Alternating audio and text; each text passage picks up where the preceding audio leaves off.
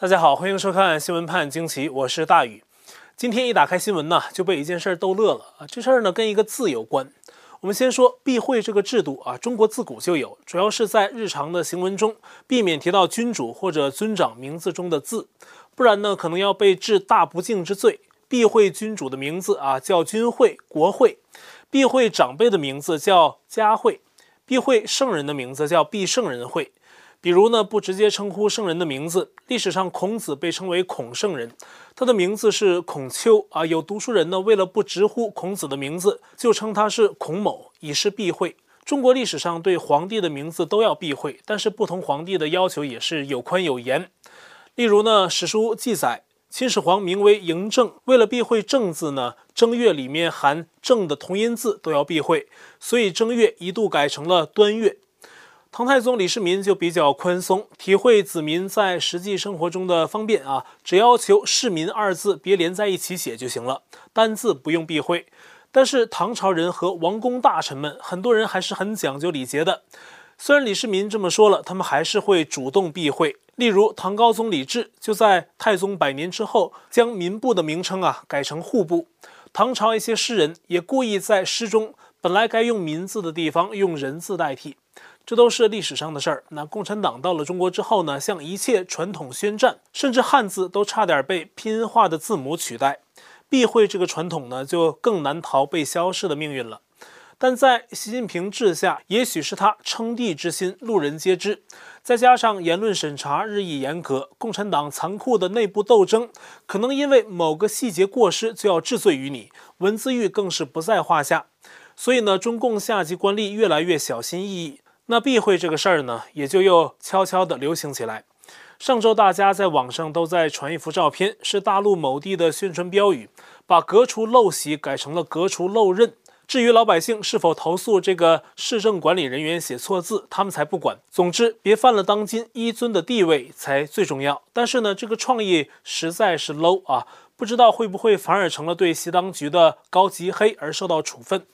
实在害怕就不要用“革除陋习”四个字嘛，可以改用其他的说法。但在大陆呢，确实也困难，你可能不小心就犯了忌讳。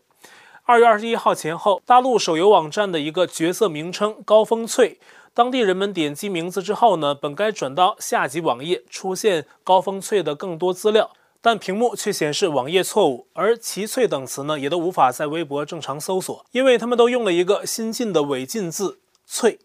翠字上面一个雨，就是由两个简体的习组成。字拆开来是习习族，似乎暗示习近平死亡，甚至是死两次。如果按正体的习来看，翠字呢是把习字下面的白换成了族，也隐含了习族之意。所以这个汉字呢就这样成了大陆网络上的敏感字。那照这样下去，可能翡翠这种宝石以后在中国都不能卖了。翡字可以理解为非习。有否定习近平、否定党国领导人之意，而“翠”呢，更是大逆不道。翡翠二字，其心当诛啊！这种避讳之风的兴起，代表了中共治下的社会正在默默的被动接受习近平复辟的现实。而习近平不仅想复辟，还想当一个能被人记住的维尼帝，想留下能够锦翠千秋的业绩。于是呢，人民迅速被脱贫，台海的战云也是若隐若现起来。上周，习近平刚刚在北京大会堂对脱贫攻坚作出表彰，号称中国的绝对贫困清零，并且大声鼓噪，反对撒胡椒面式的扶贫，吹嘘自己精准扶贫的成功。对，大而化之，撒胡椒面，撒胡椒面，撒胡椒面。但随后，民间的异议声音就传了出来。根据自由亚洲的采访，曾参与建设武汉雷神山医院的周姓男子说，自己和很多工友啊，半年来一直失业，很普遍。原本困难的家庭更困难了。而湖北的医护朱女士透露，因为没有钱缴纳医疗费而陷入困境的患者大有人在，而一些家庭就在贫困线旁边。只要你在中国得一场大病，马上你可能就陷入揭不开锅的绝境。这种宣传伎俩啊，也只能骗一骗不爱思考的人。但是呢，习近平当局这样宣传绝对贫困清零是有目的的。现在普遍认为，就是为2022年的中共二十大习近平为首次突破任期限制，获得三连任造势。此外呢，习当局近日高调纪念毛泽东的直接继承人华国锋，高调邀请毛的后人，还有刘少奇、周恩来的后人出席。被认为是想绕开邓小平，把自己抬升为毛泽东和华国锋之后的中共更具权威的接班人，为其继续党内独裁树立名分。而台湾一直被认为是习近平想成就大业的重点之一。最近呢，各方的讨论也越来越多，特别是一位斯坦福的学者透露，共军将领跟他说过，习近平可能想在接下来的一两年内对台湾动武。澳洲中国事务杂志也提到。习近平决心想在他的这一代解决台湾问题。最近还有朋友跟我探讨说，习近平是不是真打算武统，而靠台湾自己阻挡中共进攻呢？可能要难一些，需要国际军事力量的援助才更有把握。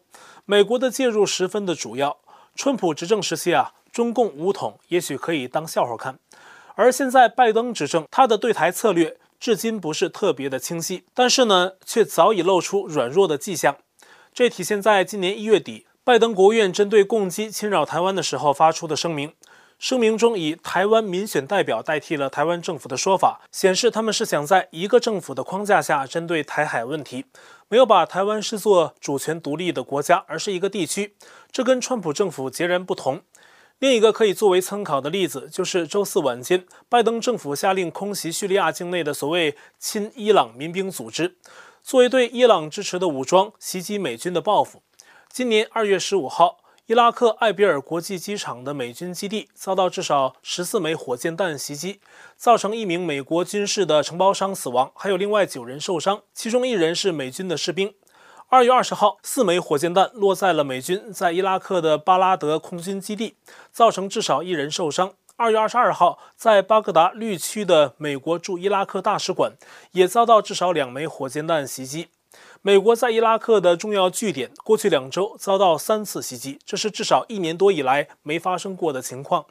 二零一九年底，美国驻伊拉克大使馆遭到伊朗支持的武装力量冲击，一度冲进了使馆内。很快呢，美国总统川普直接下令以无人机杀死了伊朗的二号人物，也是策划了对美军袭击的灵魂人物苏莱曼尼。随后呢，伊朗提前通知美军，象征性的向美军基地扔了几颗导弹，以示报复。除此之外呢，再没有显著的行动。而拜登上台之后呢，伊朗又开始接二连三地对驻中东美军展开袭击。对于伊朗指挥下的伊拉克武装组织行动，那拜登呢一直没什么有力的回应，直到伊朗把导弹直接扔进了美军驻伊拉克的使馆，才不得不做出回击。伊拉克一名军官对美联社说：“美军此次对叙利亚境内的空袭造成一死多伤，也有报道说死了十七人。”但是呢，在拜登政府下达了上任之后第一个对外动武的指令之后，人们发现美军空袭的不是过去两周直接袭击美军的伊拉克亲伊朗武装，而是在叙利亚边境的跟伊朗关系似是而非的武装组织，形同躺枪。《金融时报》引据拜登美军的解释说，虽然被美军袭击的不完全是伊朗直接指挥的武装，但是美军现在扩大了对亲伊朗武装力量的定义，将可能给亲伊朗武装提供补给的基地也纳入其中。也就是说，只要跟伊朗沾了边儿啊，美军打了就等于是对伊朗报复和警告了。但是呢，像你我一样，很多人看不明白，如此报仇会让伊朗感觉到疼，还是笑出声？参议院共和党已经致信拜登白宫，要求解释这次空袭到底要给伊朗传递怎样的信号。另外一个问题是，美军为什么不直接空袭袭击了美军的伊拉克亲伊朗民兵？拜登美军的解释是，拜登不想令事态升级。这其实啊，意思表达很明白了，真的凶手拜登们不碰，那拜登们打了凶手的远亲，反正你跟凶手沾亲带故，打了你也等于是打了凶手。这到底是什么逻辑呢？拜登不敢直接报复伊朗，可能还有另外一个原因，就是他们想请伊朗回来谈伊朗核协议。这份协议呢，可能牵涉欧美一些左派政治精英的利益，所以川普退出之后呢，他们想极力维护。现在想求着跟着川普退出协议的伊朗再回到协议中去。所以拜登所谓不想刺激局势，也可能跟他们想巴结伊朗回到协议有关。面对伊朗如此的软弱，那么如果中共到时候拿什么诱饵吊着拜登们的胃口，以台湾的部分安全利益做交换，拜登们会不会就范呢？这都很难说。而拜登突然空袭叙利亚，美国国会也在衡量其合法性。同时，拜登和其发言人萨基，二零一七年四月，在川普因为阿萨德使用化学武器造成平民伤亡而下令空袭叙利亚之后，纷纷发推文指责川普。比如萨基曾说：“叙利亚也是主权国家，川普为何这么做？”可是呢，现如今拜登做了同样的事，但是跟川普不同的是，袭击的理由跟叙利亚几乎没有关系。拜登们正因为这种言行不一，招致美国保守派媒体的鞭挞。此外呢，川普在任上啊，积极对中共采取压制策略。二零二零年十一月十二号，他发布一三九五九号行政令，禁止美国投资者购买或拥有任何有中共军事背景企业的股票。已经有相关的四十四家公司被放在了黑名单里面。但是呢，拜登政府上任后规定，从一月二十六号开始到五月二十七号，美国人还可以继续收购有中共军事背景的中国企业的股票。这无疑等于是允许美国企业继续给中共的军工企业送钱。拜登在任上昏招频出，但是呢，我个人怀疑啊，这些指令呢，甚至拜登可能都没有经手。比如美军这次空袭叙利亚境内的武装、报复伊朗的命令啊，不一定是拜登本人发出的，因为拜登的健康状况实在令人怀疑他有没有足够能力履行现在的职务。二十六号，拜登去了趟德州。名义是慰问前些日子受到冰雪灾害的民众，但是面对公众发言期间，他又出了状况。Lizzie Pinelli, uh, uh, excuse me, Pinell, and what am I doing here? I'm going to lose track here. 就是在这样的健康状况下，那拜登白宫宣布几个月内不会会见外宾，而且通常作为总统要在就任一个月之内在国会发表重要的国情咨文。那拜登呢，到现在也没做，算是打破惯例的举动。这样的总统有什么能力保证美国的安全？更不要说远在印太区域的台湾。所以呢，我怀疑他的很多命令啊，已经不是拜登亲自下达了，而是由他的左派顾问乃至于副手贺锦丽操刀。而拜登政府呢，有多个职位被有亲共背景的人占据，包括国务卿布林肯，正在接受提名听证的 CIA 局长威廉伯恩斯，拜登的驻联合国大使格林菲尔德等等。他们有的人也喊过中共威胁，也喊过驻台抗中，但大家不要忘了，川普当初能上台是凭什么获得的民心？就是他不同于华盛顿政客，他能够说到做到。而拜登提名的多数是华盛顿政治圈的老油条，说一套做一套是看家本领。而且呢，他们又怎么会在美国民意普遍反共的时候公开替中共说话呢？所以这些人的承诺到底值几个钱，那是有疑问的。那么我们回到刚才的话题，面对现在这样的一个美国政府，中共对台湾的威胁可能就不能特别轻视了。二月二十六号，前美国的国防部长盖兹公开警告，在美中之间的多方竞争中，台湾局势非常危险。他指出，习近平积极致力于在任内啊，将香港和台湾收到中共的控制之下，以便自己呢拥有跟毛泽东一样的地位。他担心中共会采取蚕食战略对待台湾。先拿下台湾周边的岛屿，例如东沙、澎湖，同时呢，持续以军机扰动台湾本岛。盖兹因此说，拜登政府应该认真考虑放弃对台湾的模糊政策，必须明确，中共若对台湾有所行动，美国会支持台湾。目前呢，中共武统还未进行，但是呢，在其他领域的软战争已经起步。二月二十四号，中共海关宣布，三月一号开始禁止进口台湾凤梨。理由是台湾凤梨检疫不合格，但是呢，连检疫最严格的日本都没有说台湾的凤梨有问题。中国大陆此举啊，明显是政治行为，似乎在威胁台湾当局。除了军事手段之外呢，它还有很多杠杆制约台湾。今天禁凤梨，明天可以禁止任何别的东西，从而起到施压台湾，甚至制造台湾社会的内部矛盾的作用。而这件事呢，对全世界都是个警告。因为根据台湾中央社的报道，台湾年产凤梨四十二万吨，按照二零二零年的数据，有百分之九十直接被台湾本土消费，只有约百分之十外销国际。但在这百分之十中，中国大陆占其中的百分之九十七，其次是日本和香港。那川普政府时期呢，一个词流行起来就是脱钩，跟中共脱钩是一个国家安全命题，而不仅是一个经济问题。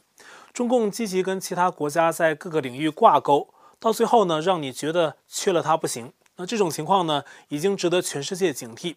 而中共看准了，全世界都看重钱而不是道义，这也是他钻空子频频得手的重要诱因。也是人类屡屡被惩罚而不自知的重要因素。中共晃着自己的钱袋子，可以堵你的嘴，绑架你们的灵魂，瘫痪你的斗志。什么时候全世界能够不再迷恋赚中共的脏钱，能够把它当成世界上最大的恶魔去抗击，那么很多被动局面会很快扭转。美国川普政府提出的印太战略的一大玩法，就是呼吁世界摆脱对中国大陆市场的依赖，转而以东南亚市场为替代，以此作为困死中共的方式之一。而东南亚呢，不算印度，就有六亿多人口，足以撑起一个相当大的市场。如果印度呢也能全心全意跟美国合作，那么加上这个南亚国家，印太区域的这个排除中共的市场将更有影响力。中共不断对东南亚国家实施控制，包括近期推动缅甸的政变，也不排除是输出混乱，搞乱东南亚市场，让印太战略中西方想摆脱对中共国市场依赖的做法搞不成。最近还有消息说，中共在靠近越南的广西省境内建造导弹基地，这也引起了越南政府的警觉，宣布会去核实，看是否这个导弹基地真的存在。而越南跟其他南海周边国家一样，跟中共有潜在冲突的可能。美国前国务卿蓬佩奥曾力推印太战略，也是少有的积极反共的西方政治人物之一。二月二十七号，他在美国保守派 CPAC 峰会上演说，再次对中共和拜登政府的弊政进行揭露和批评。蓬佩奥说：“巴黎气候协议就是个笑话。当拜登重新加入这个协议的时候，习近平无时无刻不在偷笑，因为美国人输了。”他还再次重申川普政府的“美国第一”政策，指出这个政策是正确的。美国第一政策保证了美国的自由。当美国无畏、勇敢、强大的时候，全世界才会受益。美国媒体普遍预计，蓬佩奥是2024总统的潜在参选人之一，但是也不排除蓬佩奥会配合川普继续出征。川普将在2月28号在 CPEC 演说，可能会提到很多人们关心的话题，例如他要怎样复出，以及未来的政治路线图，还有再次对2020拜登夺权进行抨击等等。目前呢，川普正在积极为下一步政治行动做准备。他正策划建立一个没有筹款金额上限的超级筹款委员会。目前，川普的拯救美国行动委员会呢，只能筹措有限的政治资金。那从他要成立新的超级委员会这一点上来看呢，也能看出川普的雄心壮志。今天节目的主要内容呢，可能就到这里了。那节目的最后呢，我们再关注另外一则新闻，就是香港著名的影星吴孟达，二月二十七号下午因为肝癌在香港病逝。我们很多人从小都看过吴孟达的电影，对他和周星驰的搭档非常熟悉。周星驰听到吴孟达病逝的消息，对媒体说：“吴孟达病情来得快，走得急，他是自己多年的搭档，还有老朋友。现在他还不能接受这件事。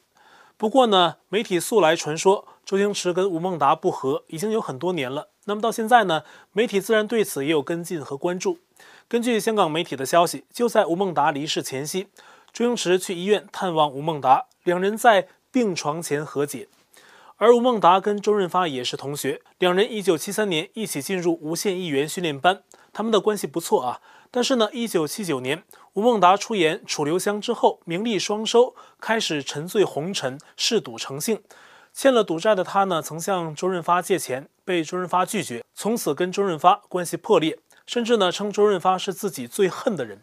直到最后革除陋习，一心钻研演艺事业，再次获得成功之后，才得知周润发曾私下里努力向导演推荐他，使他获得了事业上的进步。